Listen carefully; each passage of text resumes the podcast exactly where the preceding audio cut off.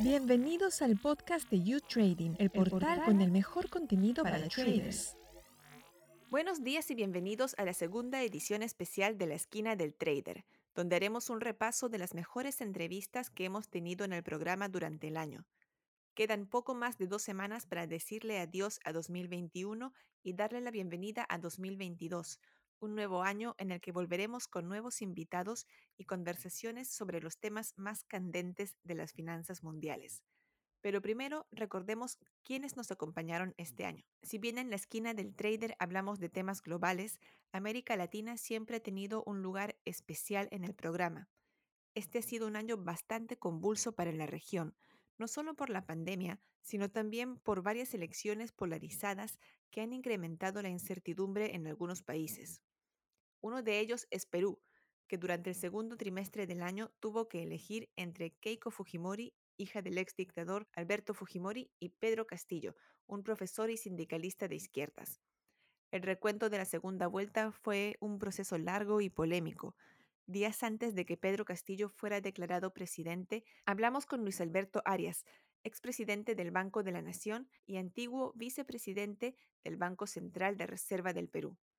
Luis Alberto nos comentó por qué, pese a la incertidumbre, él seguía confiando en la credibilidad de Perú para los mercados. Hemos consumido parcialmente los ahorros, no hemos consumido todos los ahorros, habremos consumido un 30% de los ahorros. Eh, el déficit que creció mucho en el año 2020, eh, este año se va a reducir a la mitad y creo que en dos o tres años podemos llegar, si bien no a niveles prepandemia, eh, a un nivel algo mayor, Em, la razón de eso es porque si bien eh, desde el punto de vista financiero podíamos considerarnos un país con mucha solvencia, con mucha liquidez, en alguna medida ese éxito financiero se había podido lograr a costa de haber sacrificado algunos gastos, gastos de salud, gastos en infraestructura. Entonces lo que se requiere, eh, eh, se va a recuperar los niveles que teníamos prepandemia, la deuda llegará a 35-36% del PBI, todavía una de las más bajas de América Latina. Y sí, en el mediano plazo se requiere recomponer nuestros ahorros y fortalecer las finanzas públicas mediante una reforma tributaria. Una reforma tributaria que debe buscar aumentar los ingresos eh, de manera sostenida. Eh, creo que ese es el talón de Aquiles del Perú, los eh, niveles de ingresos ah, tributarios, la recaudación que, que es algo baja, y entonces ese, ese talón de Aquiles debe ser resuelto en el próximo quinquenio, esperamos. El rol del Banco Central durante esta pandemia ha sido extraordinario, tanto porque tuvo una reacción muy rápida, de las más rápidas en América Latina, reduciendo la tasa de interés de referencia al nivel que señalas, sino porque proveyó de mucha liquidez a las empresas, ¿no? inyectó mucha, mucha liquidez a través de un programa de, de suministro de liquidez a las entidades financieras para que éstas pudieran hacer préstamos a empresas grandes, medianas y pequeñas con garantía del Tesoro Público. Ese programa fue muy exitoso. El crédito en Perú ha crecido a tasas eh, récord a nivel mundial. Somos el segundo o tercer país en, donde el crédito creció tanto. Ese aumento del crédito ha permitido mantener la salud de las empresas y por lo tanto permitirá una, una reactivación robusta ahora que cuando podamos finalmente, no solo como país, no solo como región, sino como a nivel mundial poder librarnos del COVID, ¿no? Va, va, va a haber una reactivación, una recuperación muy sólida en Perú. Otro país que celebró elecciones este año fue Nicaragua, donde Daniel Ortega salió reelegido en un proceso que fue cuestionado por instituciones como la ONU y la Unión Europea. Pero meses antes nosotros ya habíamos hablado de la situación de la economía nicaragüense con Abelardo Medina, economista del Instituto Centroamericano de Estudios Fiscales. Abelardo nos contó la situación única en la que se encontraba la nación centroamericana. Bueno, eh, realmente el caso de Nicaragua es particularmente interesante en la región porque, eh, como, como, lo mencionábamos previamente, el um, periodo previo a la crisis política de 2018 Nicaragua con Panamá se convirtieron en los países de la región que más captaron inversión extranjera directa. Y como consecuencia del establecimiento de una serie de tratamientos tributarios preferenciales y sobre todo del establecimiento de una especie de alianza estratégica público-privada en donde el sector eh, público les dio a los inversionistas extranjeros un tratamiento nacional muy importante y sobre todo les garantizó algo que en la región centroamericana se ha carecido en los últimos años, seguridad. Y este, este aspecto motivó de que durante muchos años Nicaragua tuviese un comportamiento extraordinario en términos económicos. Eh, por esa razón es que la caída de la, de la situación política, eh, nosotros creemos que sí es el principal determinante, tal vez no el único, pero sí es el principal determinante de la situación eh, económica que ha vivido Nicaragua a partir de 2018 y que se ha agudizado en los últimos tiempos con una serie de limitaciones en la participación política de muchas personas y en la posibilidad de que eh, no hayan contendientes contra Daniel Ortega. Entonces, a partir de 2018, eh, nosotros lo que vemos fue una especie como de punto de quiebre. O sea, para nosotros, eh, aun cuando la situación política aparentaba estar bien, la situación social aparentaba estar mejorando, había una serie de conflictos internos que no habían sido resueltos y se aprovechó 2018 para desbordar la situación y por esa razón eh, tenemos esa crisis a partir de ese año. Es decir, lo que pasa es simplemente de que como Nicaragua no es un país que publique información en forma periódica, eh, los fenómenos subyacen durante mucho tiempo y no se dan a conocer hasta tiempo después. Eso creemos que fue lo que pasó en 2018. Es simplemente una posición de rebalse de la situación y aun cuando eh, fue el factor político, sí habían elementos sociales eh, que estaban inmersos, elementos políticos que provocaron que esta crisis fuera más severa de lo que en condiciones normales se hubiera esperado. Y quiero hacer un parangón sobre la situación, porque la crisis de 2018 en Nicaragua fue eh, aparentemente como consecuencia del gobierno del anunciar que se iban a incrementar las cuotas al sistema de seguridad social nicaragüense que tiene una posición muy delicada.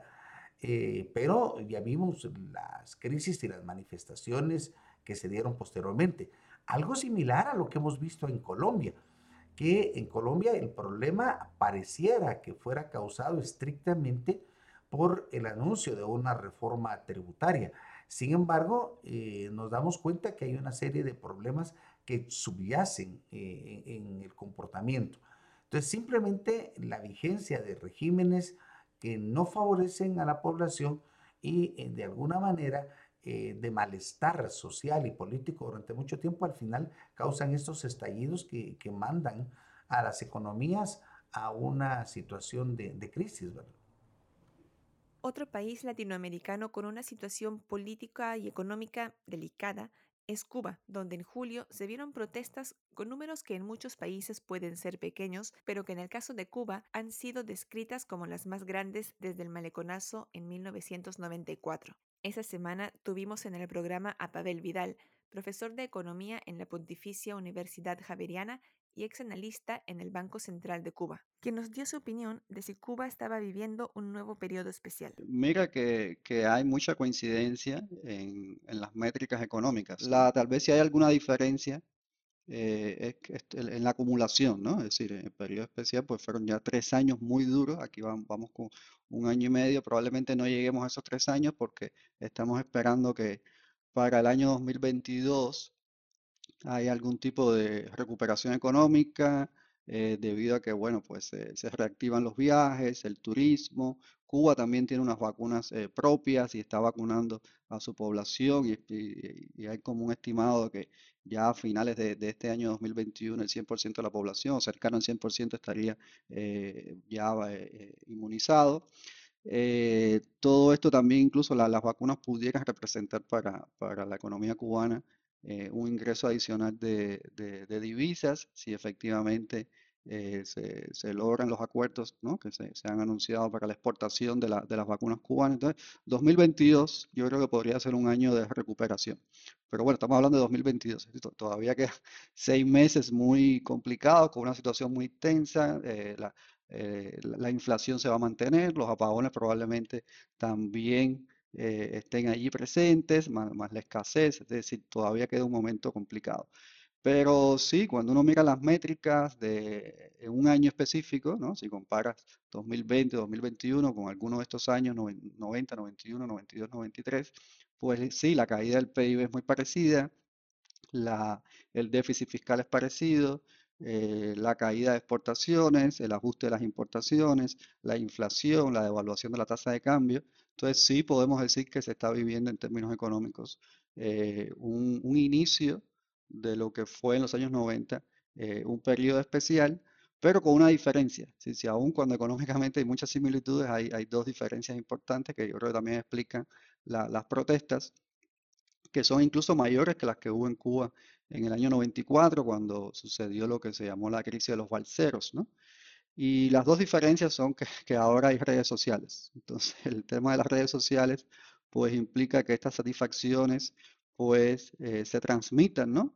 Eh, a través de las redes sociales, que el gobierno cubano incluso pierda capacidad de controlar las narrativas en relación a la crisis económica, que los cubanos, pues, eh, puedan también ponerse de acuerdo como sucedió, ¿no? No ponerse de acuerdo, sino que esto comenzó, comenzó con, con el, municipio de San Antonio de los Baños y en, cuestión, eh, en cuestión de horas se, se, expandió a municipios en todas las provincias de, eh, de Cuba, ¿no? Entonces, la protesta social pues es mucho más posible hoy en día que lo que era en los años 90. Y la otra diferencia es que, que, los líderes del gobierno cubano hoy en día son es una nueva generación de, líderes políticos que no tienen ni, ni, el carisma ni esta legitimidad histórica ¿no? que, que, da la, que daba la revolución cubana, no tienen la, es decir, en, los años 90 Fidel Castro en esta crisis de maleconazo fue al malecón y con su propia presencia y carisma y,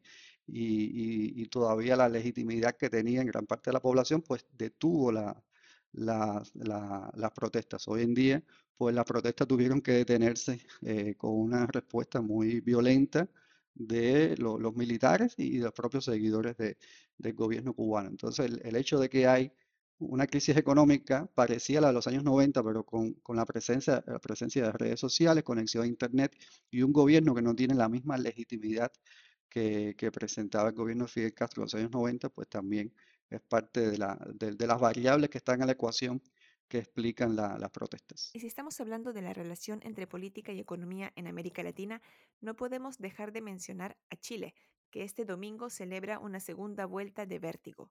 Los chilenos acudirán a las urnas a decidir si su próximo presidente será el candidato de ultraderecha José Antonio Cast o el de izquierda Gabriel Boric. De este tema hablamos hace poco con Paulo Cox, doctor en economía y profesor en la Universidad de Talca. Hay dos, dos ingredientes que hay que tener en cuenta. La sensación antes de la elección era que Boric iba a consolidar una votación alta, tomando en consideración los resultados electorales anteriores que precedieron esta elección presidencial que, se, que han ocurrido en el transcurso del último año en el que la derecha salió derrotada de forma histórica, como nunca había sido eh, derrotada en la historia de Chile. En las municipales, la Asamblea Constituyente, en todas esas eh, elecciones, porque hemos tenido una seguidilla intensa de elecciones, la derecha tuvo resultados paupérrimos. Entonces fue una sorpresa lo que, lo que ocurrió el domingo pasado, tomando en consideración eso no estaba dentro de los cálculos de nadie. Segundo elemento, es verdad que Boric no ganó la primera vuelta, pero efectivamente su distancia a Cast es eh, pequeña. Y aquí viene el otro ingrediente. Uno tenía y tiene todavía una idea más o menos de cómo es el traspaso de votos desde los votantes de otros candidatos hacia estos dos contendores, salvo en un candidato que fuera de toda expectativa, apareció en tercer lugar con un porcentaje altísimo eh, y que va a ser pivotal en esta elección, porque los otros candidatos uno asume que van a tomar posiciones de acuerdo a su eh, ideología, pero este candidato se, eh, una de sus fortalezas en votos y apoyo popular eh, aparte de ser populista, es un candidato que eh, se define como fuera de la política tradicional. Entonces se desconoce bien quiénes son los que están votando por él, eh, no queda claro si son votantes duros o blandos, si, si es efímero o no, y menos todavía se sabe cómo va a ser transformar o convertir estos votos en apoyo a alguno de los candidatos que van a la segunda vuelta. Entonces, tomando esas dos, esos dos ingredientes, a pesar de lo que tú dices, de una estrecha, un, margen estrecho, eh, no es tan así, porque uno va sumando los porcentajes, la, el apoyo que concitaron los otros candidatos de acuerdo a su ideología de izquierda o derecha, y todo está bien hasta que aparece este candidato que se llama Franco Parisi, eh, con un porcentaje altísimo, y que va a ser pivotal, al mismo tiempo que es completamente incierto cómo va a actuar y cómo va a, eh, ¿cómo se llama esto? Sé que lo hace, cómo va a comunicarle a su electorado eh, bajo qué decisión, eh, si apoya a uno u otro, no, no, no queda para nada claro, hay mucha incertidumbre. Esto ha sido todo por hoy, pero la próxima semana volveremos con más. Recuerden que la esquina del trader ahora se transmite también por YouTube, así que no se olviden, suscríbanse en el canal de YouTrading en español para no perderse ningún episodio.